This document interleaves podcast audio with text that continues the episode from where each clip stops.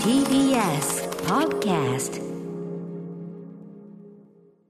時刻は6時30分になりました。8月31日月曜日、8月も今日で終わりですね。えーラジオでお聞きの方もラジコでお聞きの方もこんばんは。TBS ラジオをキーステーションにお送りしている大型カルチャーキュレーションプログラム、アフターシックスジャンクションパーソナリティの歌丸です。そして、月曜パートナーの TBS アナウンサー熊崎和人ですここからはカルチャー界の重要人物を迎えるカルチャートーク今夜のゲストはミニオンカードバイザーのアストさんです久しぶりにスタジオでのご出演ですアストさんこんばんはこんばんは、よろしくお願いします。お願いしますなんか毎週、こう、なんていうのかな、番組越し、電話越し、ズーム越しでお話をしてるんで、まあ、直接お会いするの久しぶりではあるんですけど、なんかね、あそうですね。毎週お顔見てるんで、そうですね。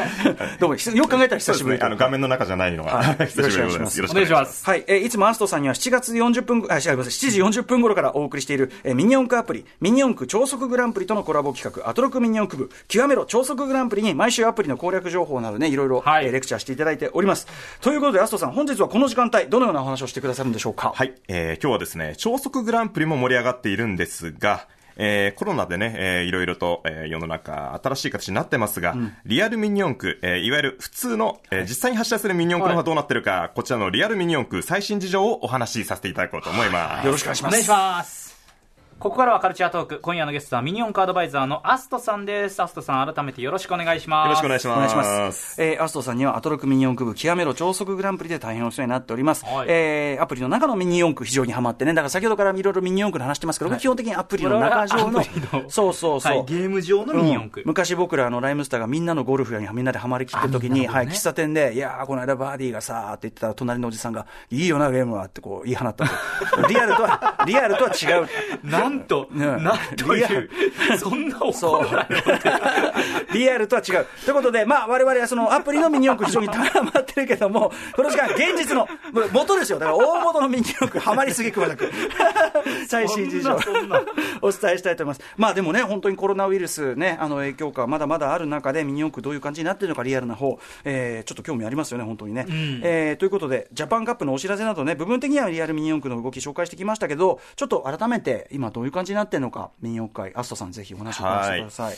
まあね、そもそも、あの、そもそもアプリで、えーミニ四駆やってらっしゃるっていうふうになると、まあ、その中でのイメージしか湧かないかもしれないんですが、まあ、ざっくり言ってですね、ミニ四駆って、作るっていうパートと走らせるっていうパート、うんうん。この二つがあるわけなんですね。はいはいで、それがですね、今のこの状況、コロナ禍の状況で、だミニ四駆の作るっていう部分に関しては、んまあ、ちょっと変な言い方ですけど、割とフィットしている部分はあっおて、ー自宅でできるとかそうですね。で、自分の頭の中で妄想をしっかりしつつ、コースのイメージを沸かせつつ、工作をしていく。だからそういうイメージの中の、えーイメージトレーニングセッティングみたいなのは、レースに思いを馳せながらやる。これ自体は、えーとても向いてる要素なんですね。なるほど。なんだけども、やっぱりレースっていうのはどうしても、実際に顔を合わせて走らせるっていうのがいいところではあるんですが、はこれがやっぱりイベント性がちょっと高いものなので、その辺の中のバランスをずっと模索している時期って感じなんですよね、な今る。ほどね。でもそのミニ四駆そのものを例えば作ってっていうような層はちょっと実は増えてたりもするみたいな。そうですね。だいわゆる巣ごもり需要ってやつで、うんプラモデル自体が結構需要が伸びてるそうなんですよ。確かに。ね。うんだから実際模型屋さんとかで話とか聞いたりしても、意外なぐらいに、だ全く初めての人、例えば、プラモデルで言うと、いわゆるランナーっていう枠があって、パーツ切っていくんですけど、はい。そういうニッパーとか、そういった工具から一緒に買っていくような人っていうのあが、ー。最近結構多いらしくって。新規が。そうなんですよ。うん。だから、そういう中でも、ミニ四駆っていうのは、その組み立てキットとして考えたときには、とても間口が広いプラモデルっていう見方もできるんですよね。うんはい。だから実際に走らせるモーターライズっていう以前の話として、車型の、えーなんというか、キャラクターモデルみたいな部分があるから、そういった、えーライト層がミニ四駆に触れるという機会もあるので、だから、まあ、その部分に関してはとても今ミニ四駆が伸びてるっていう言い方をしてもいいかなっていうふうに思ってますね。なるほど。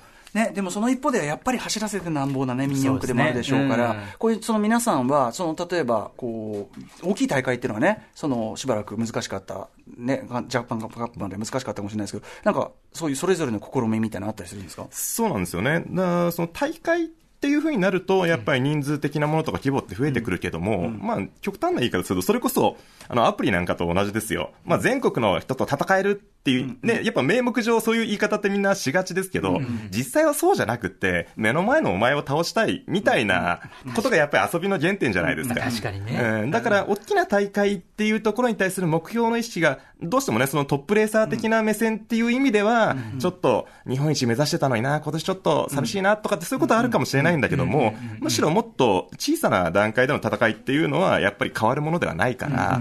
だから仲間内で人が少ないような環境の中でも、競うことができるし、まあ、もしくは自分の中だけで走らせるっていうような考え方もできるんですよ。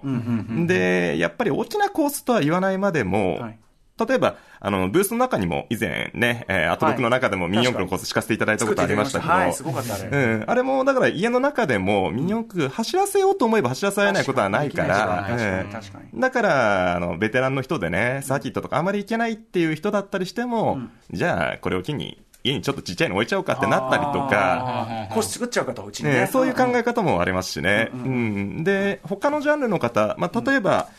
ミニ四駆のね、パターンでよくあるのは、だからラジコンやってた方とかでサーキット行けないよっていう方なんかも、ミニ四駆だったらコース変えば、ある程度、家の中でも楽しめるからってんで気分転換でそっちやったり、っていうこともあったりで、いろいろとこれまで興味持ってた人、だそこに行かないとやれないっていう、えーことが、まあ、この場合はネガティブになってるんですけども、だからちょっと、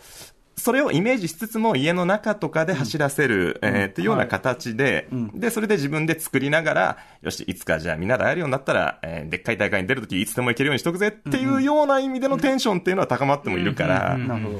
だからやっぱり、まあ、レベル差っていう形はちょっと感じは悪いかもしれないんですけども、まあ、もうちょっと初心者から中級者ぐらいの人が、じゃあ始まった時にはでかいコースにいつか行くぞっていうことを、えー無双しながら今組んでるような状況だから、ある意味ではちょっと夢膨らんでますよね、今の段階っていうのは。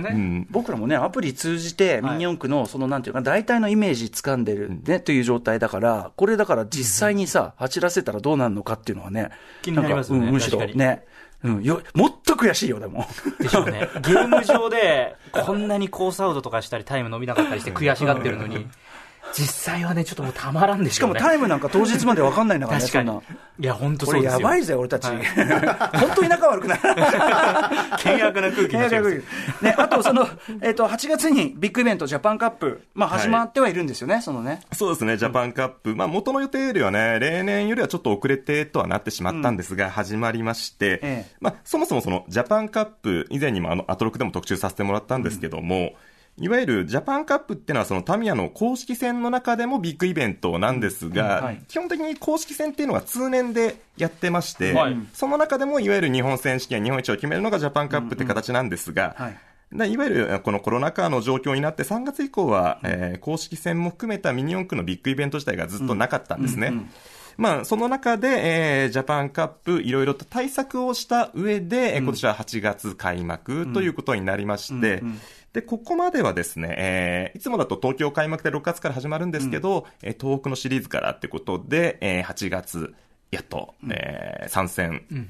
ここまでしょうかっていう感じになってるんですね。当然、その会場とかは、ものすごい、こう、対策、ウィコロナウイルス対策とかされてるんですよね。ええねジャパンカップ、まあ、どれぐらいの規模かっていうと、まあ、リスナーの方とかもイメージしづらいと思うんですけど、ミニ四駆の大会ってのは意外と人数集まるもんでして、おそらく知らない方だと、まあ、何十人とかってイメージだと思うんですけど、ミニ四駆のジャパンカップってなると、地方大会で1000人規模とか集まるんですよ。1000人から2000人ぐらい。それが東京会場でなくても、地方会場でも、まあ、地方にもよるんですが、1000人ぐらいは集まってくるんで、やっぱり、えーそこら辺の対策しっかりしつつということになってまして、はい。どうしてもそれが同時に集まってしまうってなると、今の状況にちょっとそぐわないということで、まあ、例えば、レースの時間帯細かく区切る、えーこのクラスの方はこれぐらいに来てね、みたいなことをしっかりと、ずずっといないようにするとかそうですね。はい。うん。だやっぱり、えーレース1次予選、2次予選って、まあ、要は、でっかいトーナメントあるイメージですね。はいはで、あの、超速グランプリでもあるような、いわゆる5レーンサーキットっていうのを用いてやってるんですけども、まあ、5人同時のレースではなくて、それで間引いて3人でのレースにしているとか、あとは今言ったその時間をずらしているっていうのもありますけど、それが、いつもこれまでのルールだと、一次予選が終わったら、ある程度時間が経って、勝った人集めて二次予選みたいな形だったのが、まあ、一次予選終わったら、えー二次予選もパッとそこまで、勝った人はプールしておいて、人数が3人溜まったら二次予選みたいな感じで進めて、終わった方は、まあ今日はごめんなさいで、まあお帰りいただくとか、当然周りの感染のかそうですね。あの見てる人の数とかも当然そうなんですよ。制限されるからね。うん。まあ、ちょっと寂しいところではあるんですけど、コースサイドのところは、えー例えば感染の方とかがね、あいろいろと囲んでるような感じだったんですけども、今に関しては出場者というか走ってる方のみ、えーはいはい。っていう形ですね。というふうに、えーコースサイドの人減らしたり、あとはね、マシーンをいわゆるいじる、まあピットスペースなんて言い方ね、ん。ちょっと比喩的に言うんですけど、ミニ四駆のセッティング直したりする方っていうのが会場内にいっぱいいるんですけども、そういうのに関しては、ちょっと最小限でやりましょうってことで、会場に来る前にマシンしっかり作ったものを、うんうんえー持ち込んでいただいて、まあ、やっぱりね、一回レース終わった後はもうちょっとこうしたいで調整とかはあるから、そういう方についてもある程度場所をしっかり作って、ということで、人の流れがあまり固まらないように。なるほ。ど、なるほど。まあ、でも各局面というかね、ええ。各局面に関して、まあ、その感染、えっと、拡大防止の対策はまあ頑張ってやってるってことですよね。そうなんですよね。で、例えばそのレースの中の話にしても、あの、超速グランプリのスタートするときに、はい。なんというか、コースに斜め向きに、なんていうのかな、ストレートが刺さってるみたいなコースあるじゃないですか。あの、ボタンをはい。押して、離して、んうん。ピーっていうあの、スタートレーンって言うんですけど、はいあれもですね、あの、スタートスロープ、ソーシャルディスタンス、SB ってやってこれなんか扇形にしてあるんですよね。あーなるほどそれぞれが離れるように。で、くあの車そのものはこうやってガーッと合流していく。あれ多分イメージしてもらうと分かると思うんですけど、あそこね、ミニ四駆のコースの幅って115ミリなんですよ。っていうところが5つどんどんどんどんどんって並んでるところに、大の大人が片手でこう持ってダーってなると、ちょっとね密集感があるから。もともと狭かった。そうそうです。もともとすごい狭いんですよ、あれ。まあ。じゃあそれを広げたと。そうそもそもあれ構造結構無理あるんで。確かにそうですね。そういう意味では、あこれでいいじゃんみたいなところあるよね。こういう方だったら確かにいいですね。うん、なんでこれまでこんな狭かったんだろうとか、ある意味ではいろいろと、これでいいじゃんだった部分が、もっとこうした方が良くないみたいな感じで工夫も入ってきてて、だから、そういう密になる部分っていうところも減らしつつ、はい。えーかつ、こういう形でやっていけば、もっとイベントすんなり進むんじゃない、で、正直ね、こういう風にしっかりルール決めながらでも、参加人数とかめちゃくちゃ減っちゃうだろうから、みんな満足できないんじゃないかなとか思ってたんですけど、そういうところをしっかり効率化して、それで人数もしっかり入れつつも、一箇所には集めないとか、そういったところで、まあね、こういう言い方ってなんだけど、想像よりね、いや、そこまでちゃんとやるか、ちゃんとやるかって言い方はちょっと感じ悪いけど対策をもう、もう考えられる限りの対策やってて、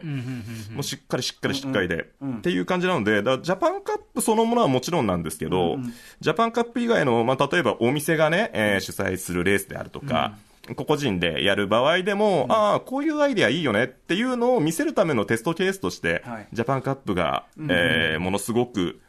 いろんなレーサーに対しての影響を強く出してくれてるかなというふうに思いますね。いや大事ですね、なんか、あこのやり方ならありかなみたいなのをね、示していくっていうのはね、うんそうなんですよね。うんなるほど、でですね、えっと、実際のその、じゃあ、いざやってみてですね、はい。えージャパンカップ、現場の雰囲気というのは、これ、実際に行かれた方っていうのはいらっしゃってそうですね。えーで、えーまあ、チャンピオンのですね、以前にあの番組の方でも、えーはい。連れてきましたね。えーあの、シゲ選手、はい。で、あの、チャンピオンのシゲ選手、えー彼がですね、えーレースに対していろいろ思ったこととか、出場した上で感じたことっていうのをちょっと聞いてきてまして、はい。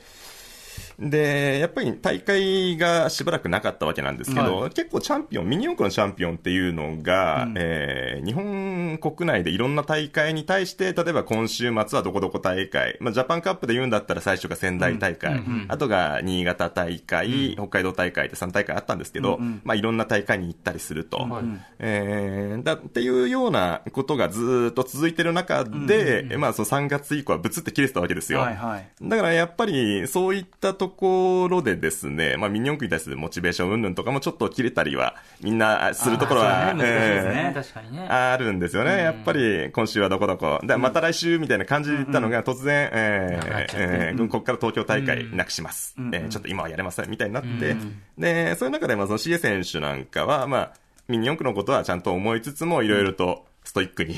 ミニ四駆やってる人、ストイックの人ね、めちゃくちゃ多いんで、はい。えーしっかりと自分の体を絞る方、軽量化ですよ。なるほどね。自分の体の軽量化。そうそう、自分の体の肉抜きなどもしつつ、肉抜き。そうそうねそう。ピンベースでできないですからね。あの、ドリルで穴開けられないんで、あの、しっかりと、燃焼させてそう燃焼させて。て、えー。なんてことをやりながら。なんてことをやりながら、えーまあ、ジャパンカップ過ごしてたそうなんですけど、いや、やっぱりみんなね、ミニ四駆ないってなった時にね、うんミニ四駆なかった生活想像してないもんだから、みんな。ー当たり前のように 寄り添ってきて。みんな人によってはね、なんかこれまでありえなかったぐらいにひたすらネットゲームやってたりとかね、みんな、うんうんいろいろ、まあそれこそラジコン組み始めたりとかね、もうあもうみんな凝り性多いから。確かにミニ四駆をあれだけ細かい作業をずっと続けられる方っていうのはね。そうなんですよ。で、逆にライト層なんかはさっき言ったように、じゃあミニ四駆作って過ごそうってなるんだけど、ヘビーな人だともう混乱状態ですからね。大会なくなったってなっちゃって。ね確かにね、それだけね。目標がね。うん、だけど、そこでまたスパって切り替えてね、いろいろみんなやってたみたいですけど、はいまあ、シエ選手の場合なんかだと、ダイエットとかそういったところに力入れたみたいですね。となると、でもやっぱり ジャパンカップ、まあ、いろんなね、あのかやり方考えながらであっても、開催しますってなった時は、これ、でかいんじゃないですか、やっぱり。そうなんですよ。やっぱり気持ち的に、まあ正直ね、みんな心の中では今年やるのかやらないのかっていうところからまずだったから、いつ開幕するのかな、楽しみだなっていうよりは、まあ準備しっかりしてくれてんだろうけど、早く発表してくんないかな、やるのかな、やんないのかな、やるのかな、やんないのかな、からの、8月やるってなった時は、やっぱり、えー、喜び多かったみたいで、だし、選手なんかも、えー、ね、やっぱりいろいろ賛否両論あったんですよ。大あ会どうなの？っていう。やっぱりみんなの中でのイメージっていうと、まあ、これまで通りのミニ四駆のね、スタイルって考えたときに、人いっぱい集まってどうなのってのがあったんだけども、やっぱり動き出すっていう決断に対して、えー前向きな気持ちになって、よっしゃってんでみんなそこでスパッとスイッチ切り替わったみたいですね。ということで、じゃあ今後っていうところも皆さん、でもやっぱね、ミニ四駆って、その、あの、なんていうの、フルコンタクトしなきゃいけないわけじゃないから、そうなんですよ。なんかやりようによっては全然って気もしますようね。ん、だから、実際に、そう、人同士がコンタクトってことではなくそうっでて、まあ、一堂に返してはいるんだけども、なんかまあね、別に飛沫飛ばないようにすれば全然できるから、うん、だからやっぱり、どうしても喋らなきゃいけないとか、そういうわけではないし、うん、で、まあ、一つのものを触るってことはあるけど、そういった部分に関してもしっかりまとあ消毒等ね。処理ができれば、なので、まあ、いろいろとそういう意味でスタイル模索しながら、やるっていう方向にしてくれたその運営側の努力に関しては本当頭下がる感じで、いや、すごいっすよ。うんじゃあ、まあ、しげさんとかも、まあ、だいぶそこはモチベーション取り戻して、そうですね。んえ感じなんですかね。はい。で、えっ、と、まあ、じゃあ、ジャパンカップ、そんな感じで、まあ、えっと、今後もジャパンカップ、ここから先は、大きな大会っていうのは？今の段階ではですね、またその8月の大会が終わったところで、ちょっと未定ってことにはなってるんですが、まあやはり、会場の問題とかがいろいろあるようで、うんはい。うん東京の大会がまだ一回もできてなかったりとか、で、そういった部分もありまして、はい。まあまだわからないんですよ。はい。なんで、とはいえども、先ほどのようにジャパンカップが行われたってことによって、みんなやっぱりミニ四駆に帰ってきたりとか、えーその前の段階のえー家こもってる間にしっかり触ってたっていう初心者層の中での盛り上がりがあったりっていうことで、だからこれからジャパンカップが次がいつかっていうことまでも含めて、よし、待ってやろうって気持ちにみんななってるところもあるし。そう一度あったからね。そうですね。うん。正直もうミニ四駆の大会やれないんじゃないのぐらいまで多分悲観的なところで言うと、今年ないんじゃないかなぐらいに思ってたっていうのはあるから、そうん、だやっぱね、いろんなジャンル、だ工夫してるじゃないですか。だ例えば音楽にしても演劇にしても、ええ。ええだから、ノウハウをきっちり固めつつも、だ以前のような熱がこもるようなやり方っていうのがさらにこれからできていくだろうから、そういったところに期待しながら待とうじゃないかってことで、今みんなやってますね。ね、でも本当にささっきも言ったように、ミニ四駆はでもまだ全然、俺は対応できるジャンルだと思いますそうだと思いますよそうですね、確かに人と人が一緒の場所で、それこそこう、スタートの位置を変えるっていうのは、まさにその努力の一つでしょうし、うん。だからさっきのギャラリーの問題とかそういったサービスはあるけど、そこら辺解決できるようになってくれば、さらなる盛り上がり返ってくるんじゃないかなと個人的には思ってます。ビューイングもね、なんか、もちろんそのいろんなインターネットとかうまく使って、そうですね。なんかね、できようがある気もしますからね。うん。はい。でですね、えー、まあそのリアルミニ四駆に関してというあたり伺ってきましたけど、まあ我々がね、もっかはハマっているこのアプリミニ四駆はい。超速グランプリ、えー、ミニ四駆へのこの影響みたいなのはやっぱこの時期も含め、だからっていうのも含めてやっぱ大きかったりします？大きいですね、で、ゲームの盛り上がり始めたタイミングっていうのが、そのリリースのタイミングとかもあって、いわゆるコロナのちょっと前ぐらいだったんですよね。っていうのがあるから、それをフックにして、えーあミニ四駆今でもあるんだって考え方。ゲーム内のミニ四駆ってのは結構レトロ系だったりするんだけどもそれで例えばね、検索するな時なんかでも、まあミニ四駆アプリなんかでやる流れで、あ、今のミニ四駆こんな感じなんだってところに引っかかる人とかも結構いるもんで相互作用出てますね、やっぱり。まあその子供の頃やってたような人たちとかがそうねしかもまたおなじみのキャラクターが山ほど出てくるしそうと直接対決で。そっちのそっちの楽しみもあるからねフックになるところたくさんありますよね。ってなってくると、だそのゲームの中でで楽しむっていうのと、両方楽しむってなる人もいるし、で、もちろん、まあその逆のパターンでね、ミニ四駆が、もともとやってたって人で、まあじゃあせっかくミニ四駆についてるタイトルだから付き合ってやろうぐらいの感じで始めた方が、これ結構抑えてるなっていうスタンスになってくる人もいるし、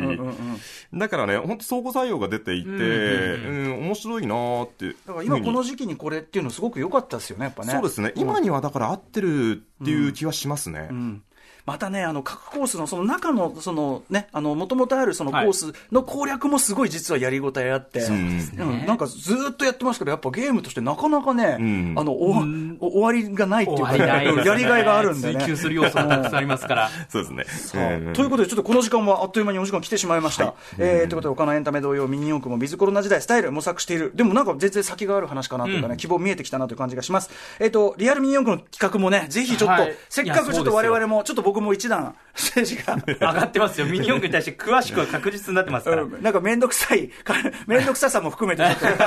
文句言う、文句言うかもしれませんけど。身につけてますけど、はい、あの、いずれよろしくお願いしまはす。はいい。。そして、アストさんにはですね、この後もまだまだお付き合いいただきたいと思います。この後7時40分頃からいつもやってます、アトロックミニ四駆部極めろ超速グランプリ。それから8時からの特集コーナーでは、我々リスナーゲストが対戦をする、対決をするということで、アストさんにはその実況と解説をお願いしたいと思っております。はい、よろしくお願いしますお願いし。ます。さあ、えー、ということで、ここまではアストさんによるリアルミニ四駆最新事情でした。明日のこの時間は漫画夢中さ君に女の園の星の作者、和山山さんが放送メディア初登場です。After Six Junction.